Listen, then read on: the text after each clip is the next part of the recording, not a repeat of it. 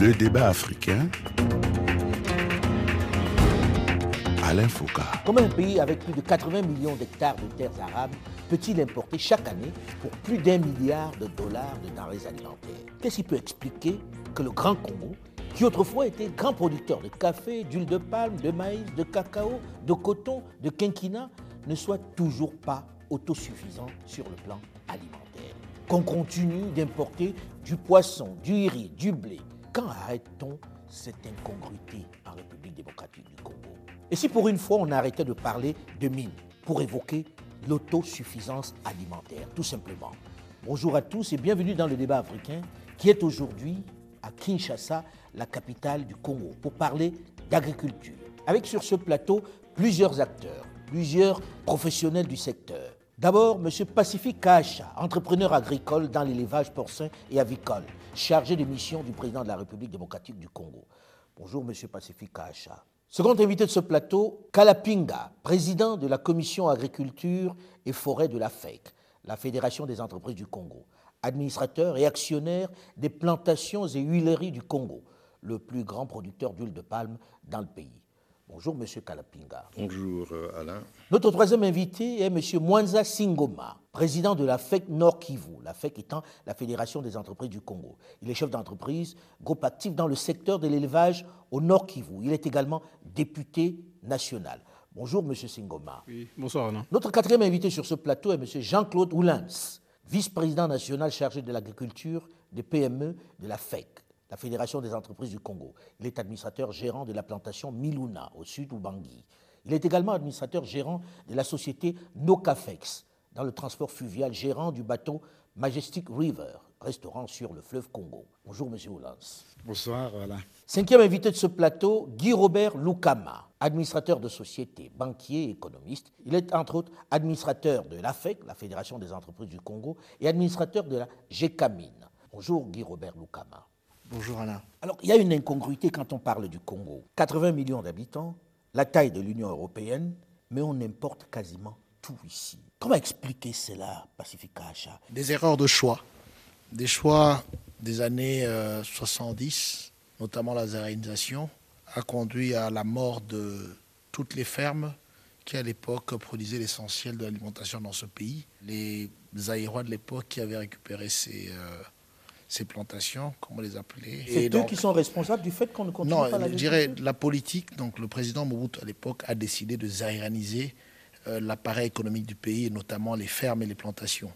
Et les Congolais qui avaient récupéré les fermes et les plantations, malheureusement, euh, se sont débarrassés des techniciens, des éleveurs, des planteurs, des chefs de domaine. Et euh, les Congolais qui avaient repris la gestion, malheureusement, n'étaient pas formés, n'étaient pas disciplinés. Et au fur et à mesure, on s'est retrouvé en déficit de production. La structuration même de l'époque de notre euh, agriculture, ou du moins euh, le secteur de l'agriculture, était faite sous forme des offices, offices de zéléagineux et autres. Malheureusement, toutes ces filières ont été abandonnées. Mais est-ce qu'il n'y a pas, est-ce que ça ne vient pas aussi du fait qu'il y a eu le culte des mines dans ce pays? Toute la planète ne parle que de scandale géologique en permanence, scandale géologique quand on parle du Congo, on parle de diamants, on parle de coltan, de cuivre, etc. Est-ce que ce n'est pas ça qui fait qu'à la Pinga, que les aérois congolais aujourd'hui se soient dit pourquoi me fatiguer à faire de l'agriculture puisque nous sommes déjà dotés et tout le monde s'est lancé dans les mines? Ben, Je pense que je suis un exemple vivant de ce concept. J'ai quitté euh, Congo à 18 ans pour devenir ingénieur agronome. Et après avoir terminé mes études en agronomie, j'ai passé toute ma carrière dans l'industrie minière et les infrastructures. Donc c'est vrai que comme beaucoup de pays qui sont dans les ressources naturelles, et là je parle du pétrole, des mines, l'agriculture a été négligée. Juste un petit rappel historique, le Congo était connu non pas pour ses mines, mais parce que nous étions le plus grand exportateur de café, nous étions le plus grand exportateur d'huile de palme, nous De étions le plus grand exportateur. Donc, dans, dans, euh, l'agriculture tropicale, le Congo euh, était toujours dans les trois ou quatre plus grands producteurs au monde. Mais je dirais, moi, que nous avons perdu notre place parce que nous avons perdu nos infrastructures. Il était un temps où on pouvait partir de Kinshasa à Kisangani en voiture en 48 heures. Aujourd'hui, je ne sais pas si en six mois on sera capable de le faire. Six mois carrément. Mais aujourd'hui, On a beau dire ça, on fait ce constat, tout le monde en parle, mais on a le sentiment que ça n'affecte personne.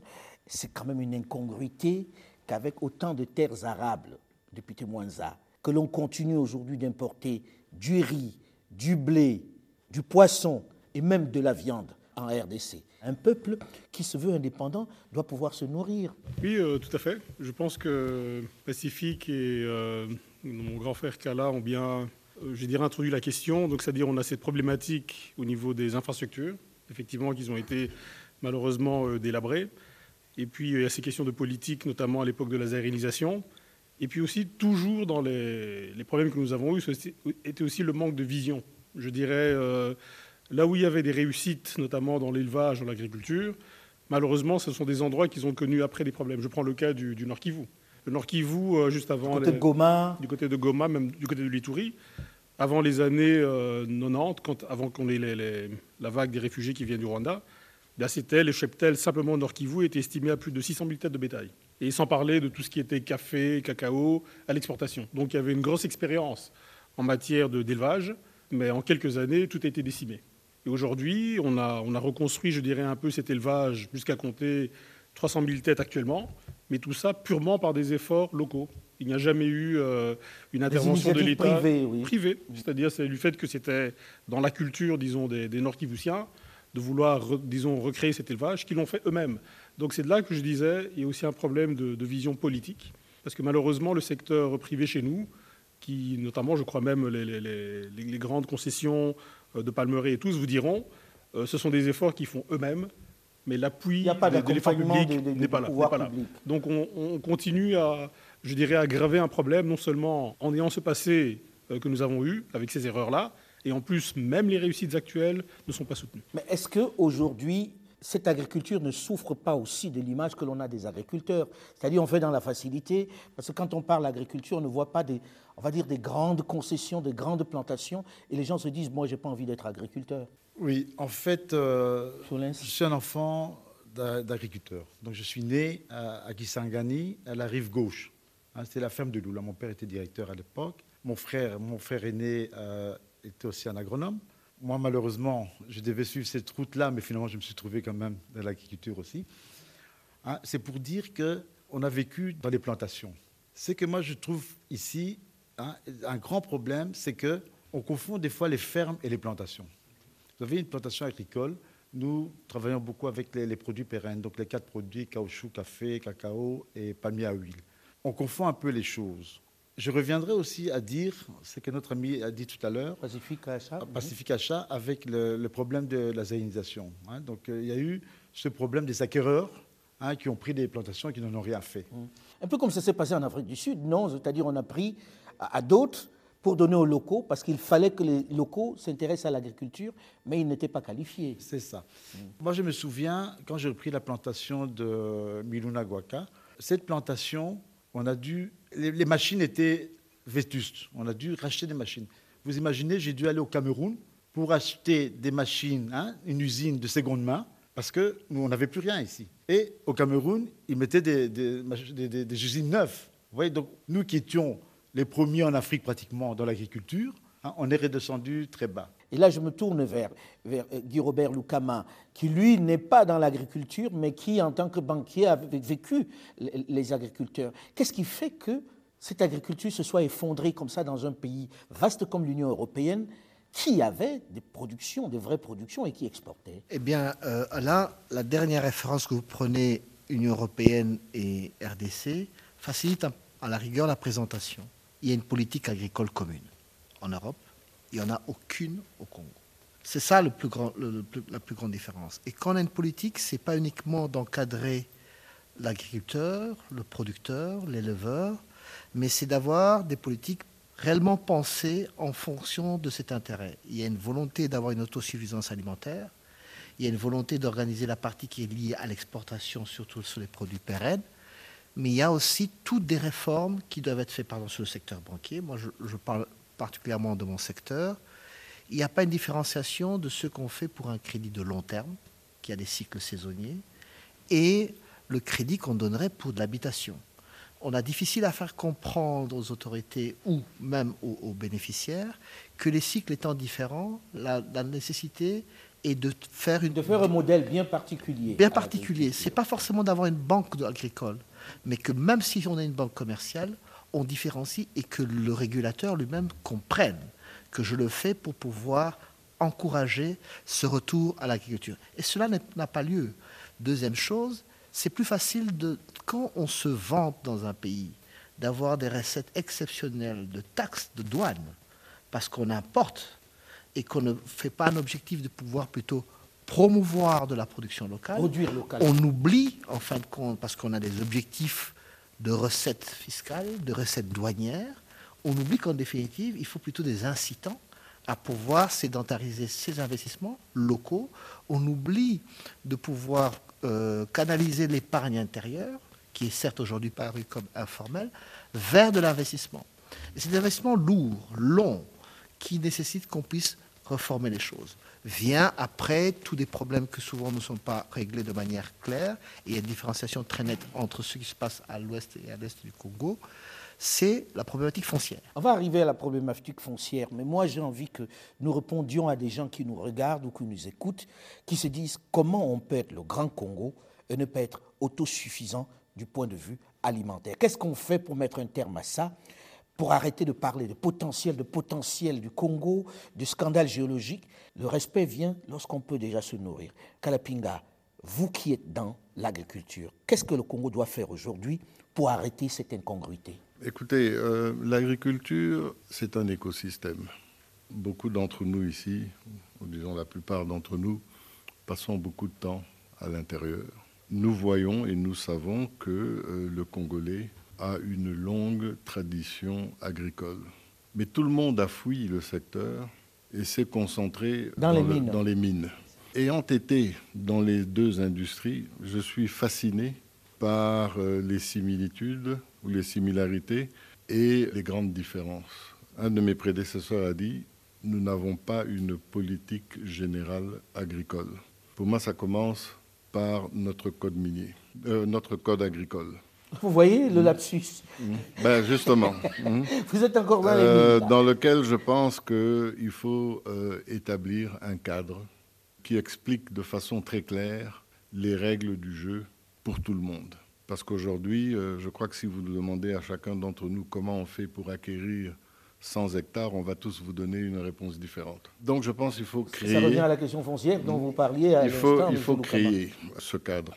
L'agriculture, c'est aussi, et je pense surtout, la logistique. Parce que c'est bien beau euh, d'être dans le fin fond de l'Équateur ou du Nord ou Bangui ou euh, de l'Itourie de produire des haricots, mais encore faut-il être en mesure de les emmener dans les grands centres dans le reste de du consommation. Mm.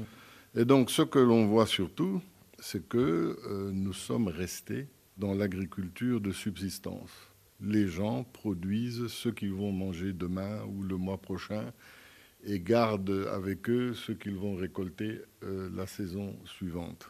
Donc on doit recréer toute la chaîne qui consiste non seulement à apporter les graines, à apporter les engrais, mais il faut racheter ces commodités. Hein. Il faut électrifier parce qu'on doit transformer. Dans l'huile de palme, par exemple, si on ne met pas euh, nos régimes dans une usine dans les 48 heures, bon, on ne sait plus, euh, on ne sait plus les utiliser. Hein. C'est un peu la même chose dans, le cacao, dans le café. Donc, pour moi, euh, je vous disais tout à l'heure que l'infrastructure est partie. Ben, cette infrastructure, c'est justement les capacités de storage. Je dis à plusieurs reprises que nous avons un des réseaux de transport les plus beaux, hein, notre fleuve, et ses affluents.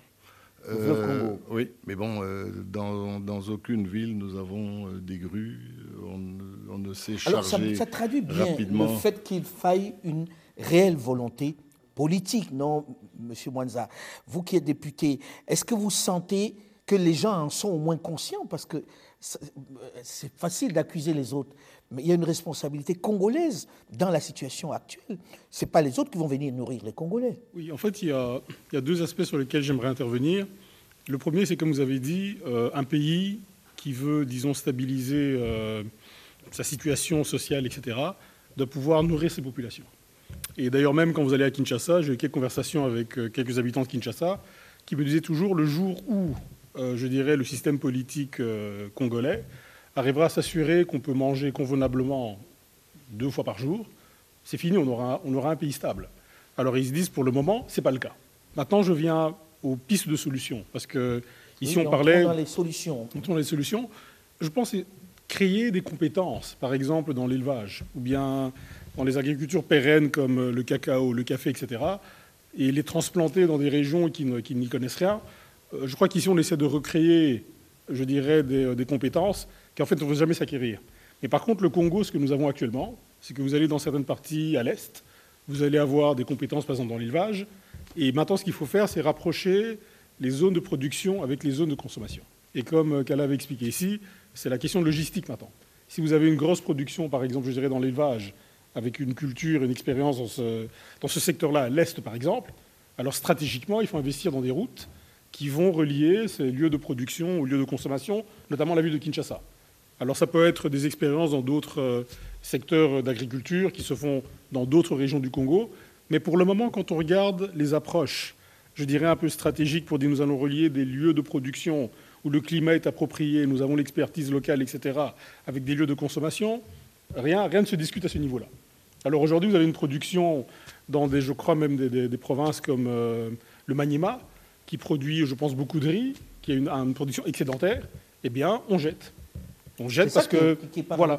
Et, pourtant, vous avez d'autres endroits où on apporte. Alors, ce, qu'on évoque là, Pacifique Achat, vous le vivez puisque vous êtes également dans l'activité de l'élevage.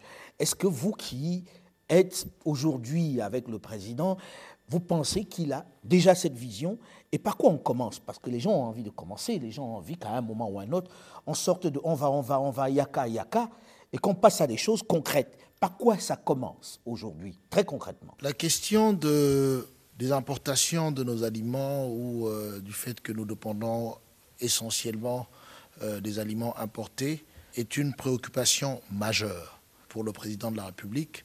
Il s'en ouvrira à nous et nous demandera d'approcher l'Institut international d'agriculture tropicale. Et en approchant IITA, IITA a répondu à la RDC ou au président de la République en lui proposant une stratégie visant à mettre en place un agenda de transformation agricole de la RDC. Cet agenda consiste à mettre un focus sur les cultures qui représentent l'essentiel de l'alimentation du peuple congolais. Et ici, on en a retenu six.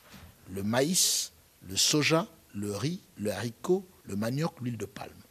Bien entendu, le développement des chaînes de valeur du maïs, de soja et du manioc permet ou induit euh, le développement de la filière de la production de la protéine animale, donc euh, le poisson, le poulet, les œufs, euh, l'ova. Mais quelle est la situation aujourd'hui de notre pays? C'est que quand nous commençons à, quand nous, nous, décidons de mettre le focus sur ces produits, on se rend bien compte d'une chose les routes n'existent pas. Ça. Tout l'accompagnement en termes de, de savoir, les techniques culturelles n'existe quasi pas. Et donc, on a arrêté un plan qui se déploie en deux phases. La phase 1, c'est l'année 2022-2023 et la phase 2 de 2024 à 2028. Pour la phase 1, on met un focus sur le développement des pôles de développement agro-industriel à travers le pays et on relance la filière sémencière pour que toutes ces spéculations qui ont été retenues comme faisant ou euh, euh, constituant l'essentiel de l'alimentation des Congolais, nous puissions les produire en quantité suffisante pour que nous puissions atteindre un objectif précis. On va parler justement de cette idée, de ce projet, de sa viabilité dans la seconde partie de cette émission, parce que le changement au Congo démocratique passera par l'agriculture produire ce que les populations mangent. C'est une urgence et on ne va pas continuer à développer des théories. On se retrouve dans une dizaine de minutes, juste après une nouvelle édition du journal sur Radio France Internationale, dans la seconde partie du débat africain consacré ce dimanche à l'autosuffisance alimentaire en République démocratique du Congo. Restez à l'écoute et on se retrouve très vite.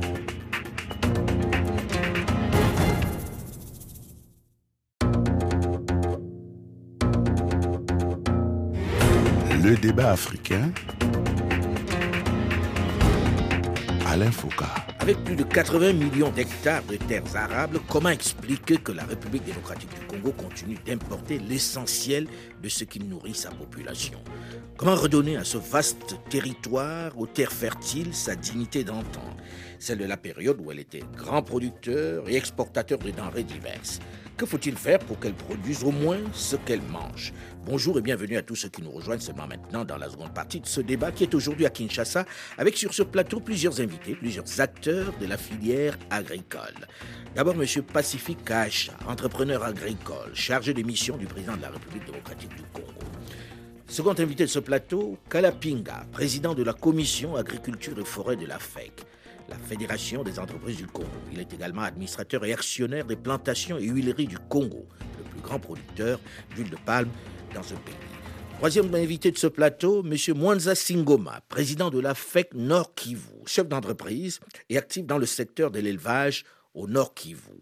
Notre quatrième invité est M. Jean-Claude Oulens, vice-président national chargé de l'agriculture et PME de la FEC, la Fédération des entreprises du Congo, et administrateur gérant de la plantation Miluna, au sud Bangui.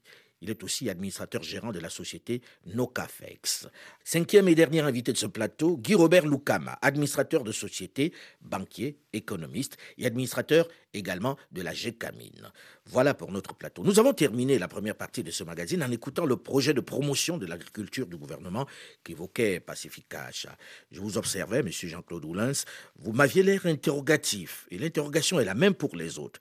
Est-ce que l'État accompagnera vraiment les acteurs dans cette filière Est-ce qu'elle créera un vrai climat pour que les populations se lancent dans cette activité agricole qui va sauver ce pays? Quelles seraient, M. Oulens, vous qui êtes déjà dans la filière, vos attentes immédiates? Vous savez, l'agriculture, euh, bon, c'est fait surtout à l'intérieur dans les provinces. Mhm. Nous avons un problème d'énergie. On en a parlé tout à l'heure.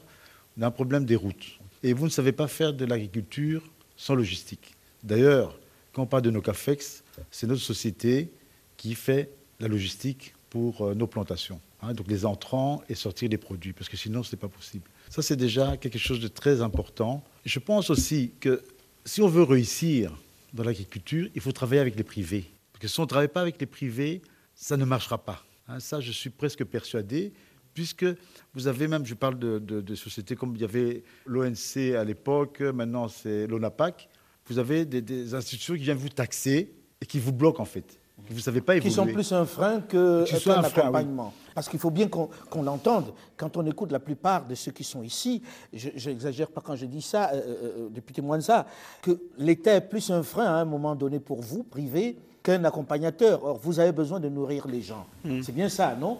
Oui, bien sûr. D'ailleurs, il y, a un aspect, je pense que mon collègue Oulance va accepter, c'est le climat des affaires. Ici, quand on dit climat des affaires, on voit plusieurs indicateurs.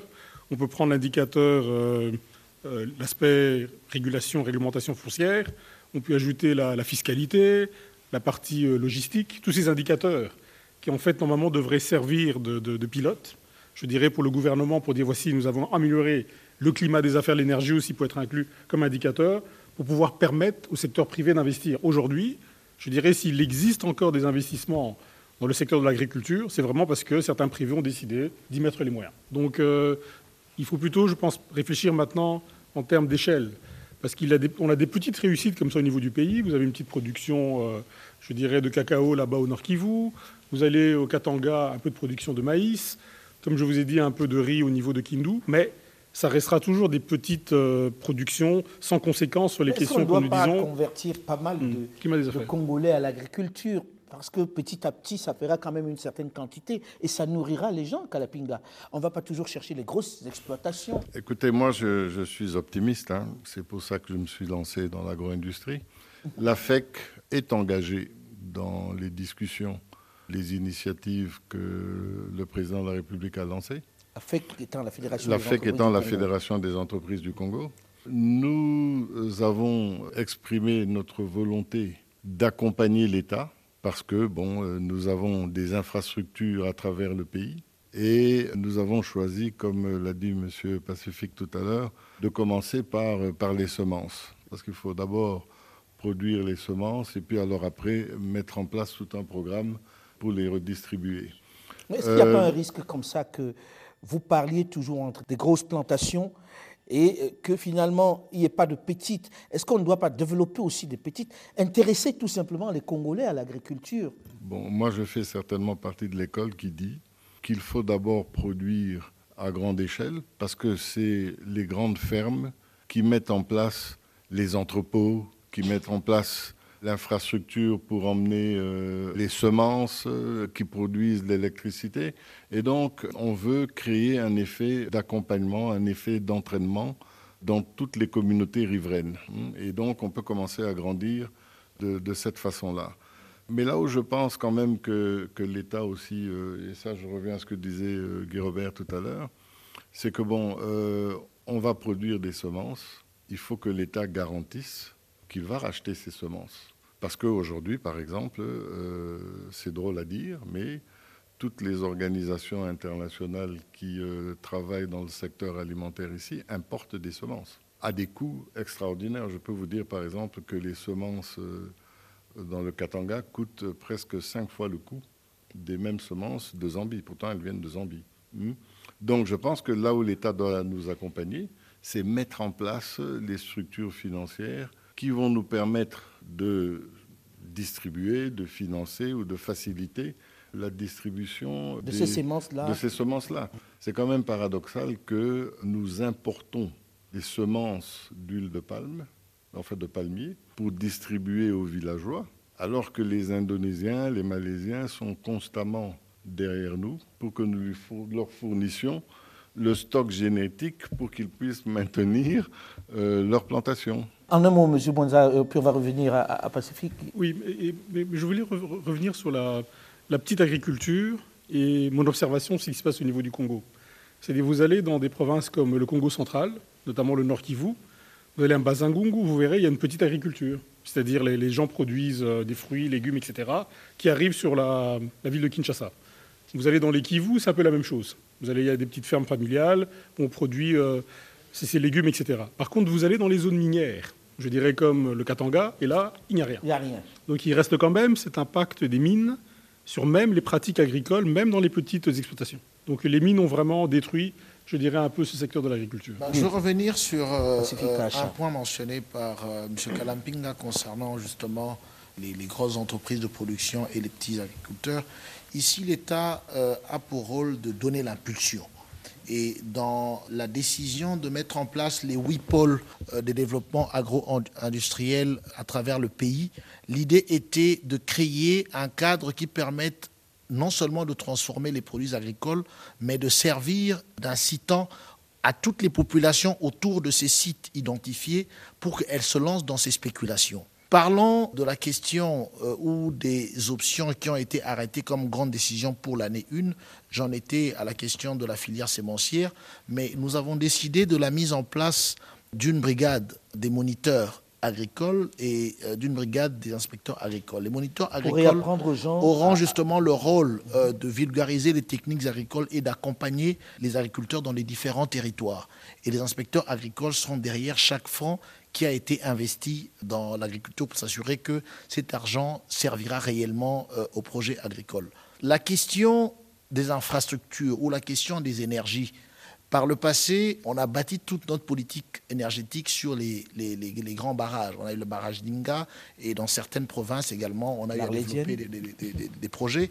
Mais ici, l'agenda de transformation agricole prévoit de travailler ou de passer à travers tous les villages, les 78 000 villages que nous avons au Congo, il y a une étude du PNUD qui établit que chacun de ces villages est en même de se suffire en termes d'énergie hydroélectrique.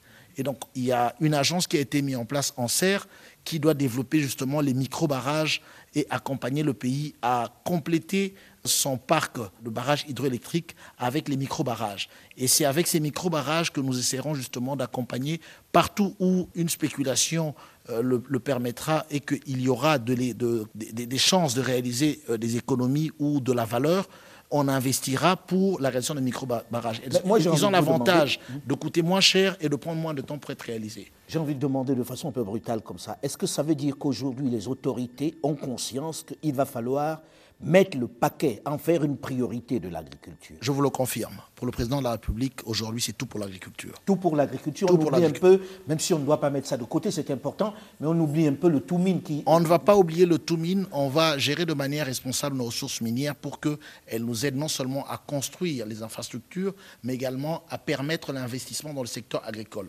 Entrer dans, le secteur, les deux entrer dans le secteur agricole a euh, ceci de particulier, c'est qu'il y a une large panoplie d'opportunités qui s'ouvrent pour le secteur privé ou encore euh, pour les potentiels investisseurs congolais ou étrangers. Mais euh, on revient toujours même à la même question qu'évoquait Guy Robert Lukama, qui est la question de l'environnement des affaires, la question de l'accompagnement et du financement de cette agriculture, puisque on a le sentiment que les banquiers regardent ça avec un certain détachement en se disant on ne va pas mettre de l'argent dessus. Est-ce que les pouvoirs publics ne devraient pas accompagner cela aujourd'hui, Guy Robert? Ils, n'ont pas le choix. Ils, devront absolument accompagner ce qu'ils font d'un volet de, réforme sur ce point-là.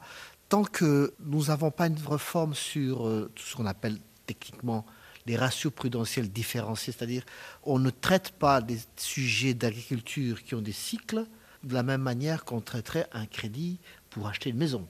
Et que si cela n'est pas fait, on aura toujours un déficit, un décalage entre ce qui est nécessaire pour financer, et il existe une épargne locale pour la financer, et le besoin nécessaire pour pouvoir démarrer euh, cette transformation agricole. Je crois que ça doit, être un complément.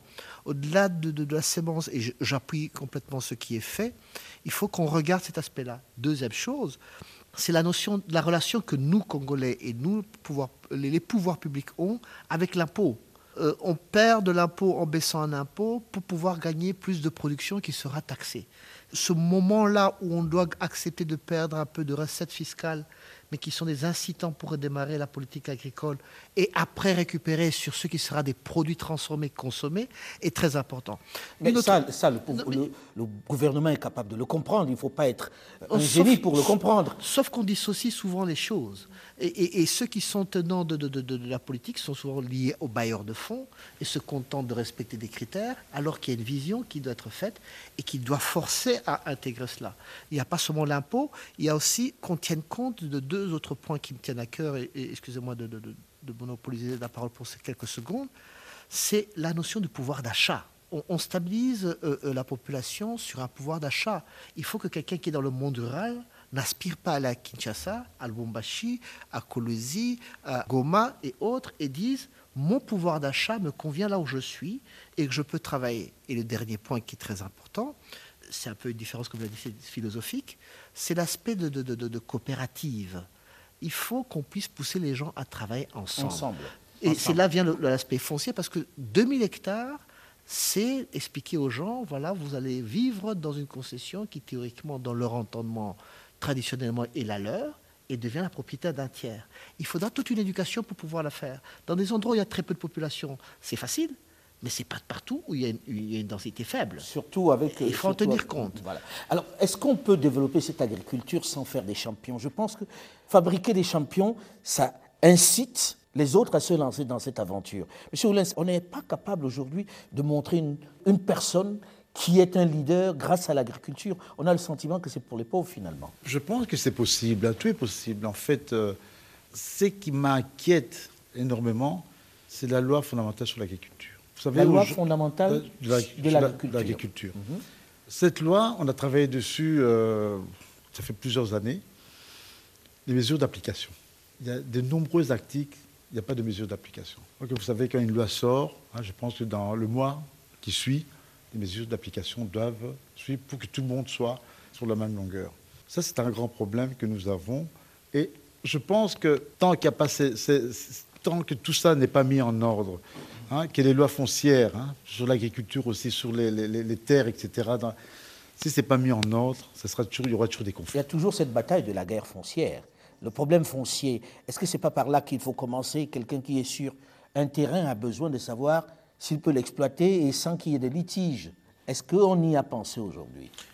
Euh, Il y a la politique foncière qui a été adoptée. La politique foncière a été adoptée en Conseil de ministres d'hier. La question du code agricole qu'évoque euh, M. Oulance et également en cours de traitement au niveau du Parlement. Il y a eu euh, comment, toute une commission qui a travaillé depuis euh, le régime précédent et actuellement nous nous suivons pour nous assurer que cela sera pris en compte. Pour ce qui est des questions ou d'accompagnement sur la fiscalité et sur tout ce qui est impôt, le ministre des Finances a été instruit de travailler avec son collègue de l'agriculture pour voir quelles seraient les meilleures propositions qui puissent rendre notre secteur agricole incitatif. On espère que euh, rapidement, il y aura euh, des retours de ce point de vue-là. Euh, moi, je crois qu'il faut quand même qu'on parle d'un sujet, c'est le rôle néfaste que jouent les organisations non gouvernementales dans le secteur agricole.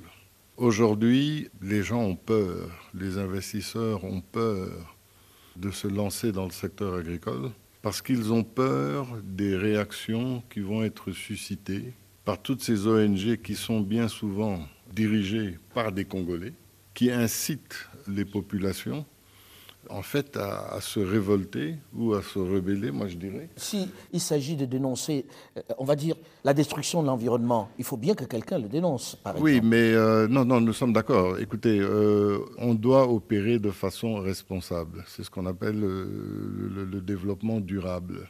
Mais c'est très difficile d'encourager des organisations à venir ou des, institutions financières à venir investir, par exemple, quand on n'arrive pas à se mettre d'accord sur euh, la responsabilité sociale, ça veut dire quoi? Quand on n'arrive pas à régler le problème des euh, terres ancestrales versus euh, les terres commerciales, quand on ne sait pas protéger l'investisseur contre justement ces organisations j'ai l'impression que vous êtes tous d'accord là-dessus. Mm. C'est-à-dire que d'un coup, bizarrement, ce qui devait être un avantage, vous le percevez comme un inconvénient finalement. Or, ces ONG, au départ, sont censées plutôt accompagner et protéger les populations, protéger l'environnement également. Malheureusement, c'est ce qu'elles ne font pas. Elles parlent beaucoup, mais on ne voit pas sur le terrain de façon concrète comment elle nous, euh, nous accompagne. Mais pour qui elle fonctionnerait Ah, ben ça, c'est la question qu'on Guy Robert Au-delà au -delà de pour qui elle fonctionne, la chose qui, qui est déplorable, c'est qu'en fin de compte, il n'y a pas une amélioration de la, vie de, la qualité de vie de ces villageois, du monde rural ou du monde de, en, citadin. On est dans, dans, une série de complaintes contre un investissement sans régler le problème de, l'autosuffisance alimentaire. On ne doit pas entrer dans, dans, dans des débats où, en définitive, on est dans, la compassion et on ne règle pas le problème des gens.